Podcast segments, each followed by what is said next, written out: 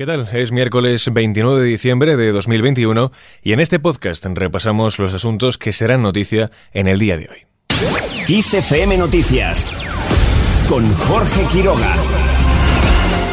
Sanidad y comunidades vuelven a estudiar medidas para frenar la expansión del coronavirus. Hoy el debate se centrará en el aforo para eventos deportivos multitudinarios y la posibilidad también de acortar las cuarentenas.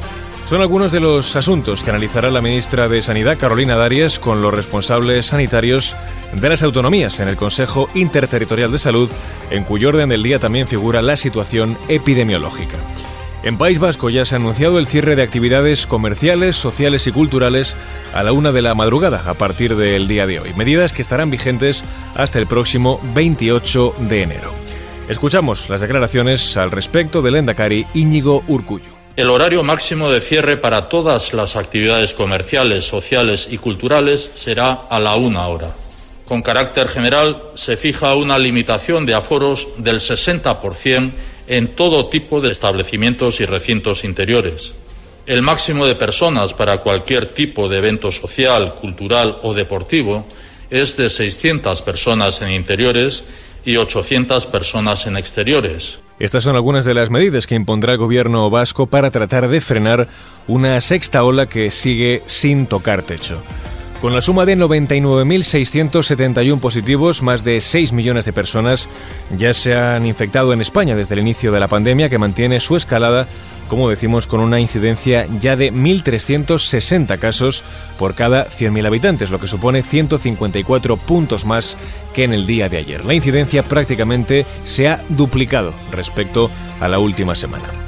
En la SUCI la ocupación es del 18,71%, mientras que en planta es del 8,06% y los contagios siguen disparados en Navarra, La Rioja, País Vasco y Madrid, con una incidencia superior a los 2.000 casos. Desde el Ayuntamiento madrileño, pese a estos datos, mantienen por ahora el aforo de 7.000 personas para la Puerta del Sol en Nochevieja. La vicealcaldesa Begoña Bellacís pide vigilancia y cuidado. Estamos muy pendientes de lo que dicen a cada minuto las, las autoridades sanitarias y digo a cada minuto porque realmente la pandemia nos ha enseñado eso, la pandemia nos ha enseñado que hay que estar muy pendientes de la actualidad y es verdad que con respecto a esto tenemos competencias los ayuntamientos, pero los ayuntamientos tenemos que confiar en lo que dice la autoridad sanitaria, que en nuestro caso es la CAM, y nos hemos atendido a las limitaciones que nos proponían.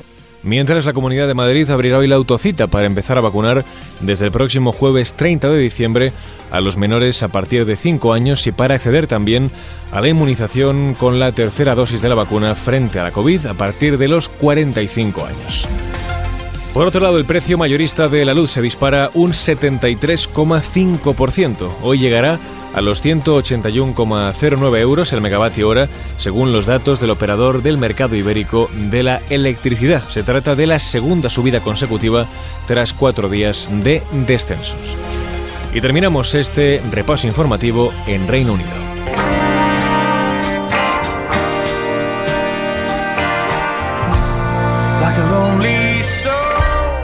Noel Gallagher filmará la grabación de su nuevo álbum. El artista de 54 años tendrá varias cámaras con él en los estudios de Abbey Road para capturar los momentos más interesantes del proceso de producción de este disco junto a su banda. Gallagher ha confirmado que ya tiene todas las letras del álbum escritas y que la grabación comenzará el próximo año, en concreto el día 20 de enero. Adelanta que habrá un par de temas en la línea de lo que hizo junto a su hermano antes de disolver la formación Oasis. Y así con las palabras de Gallagher lo dejamos, la información vuelve como siempre puntual en directo en los boletines de XFM.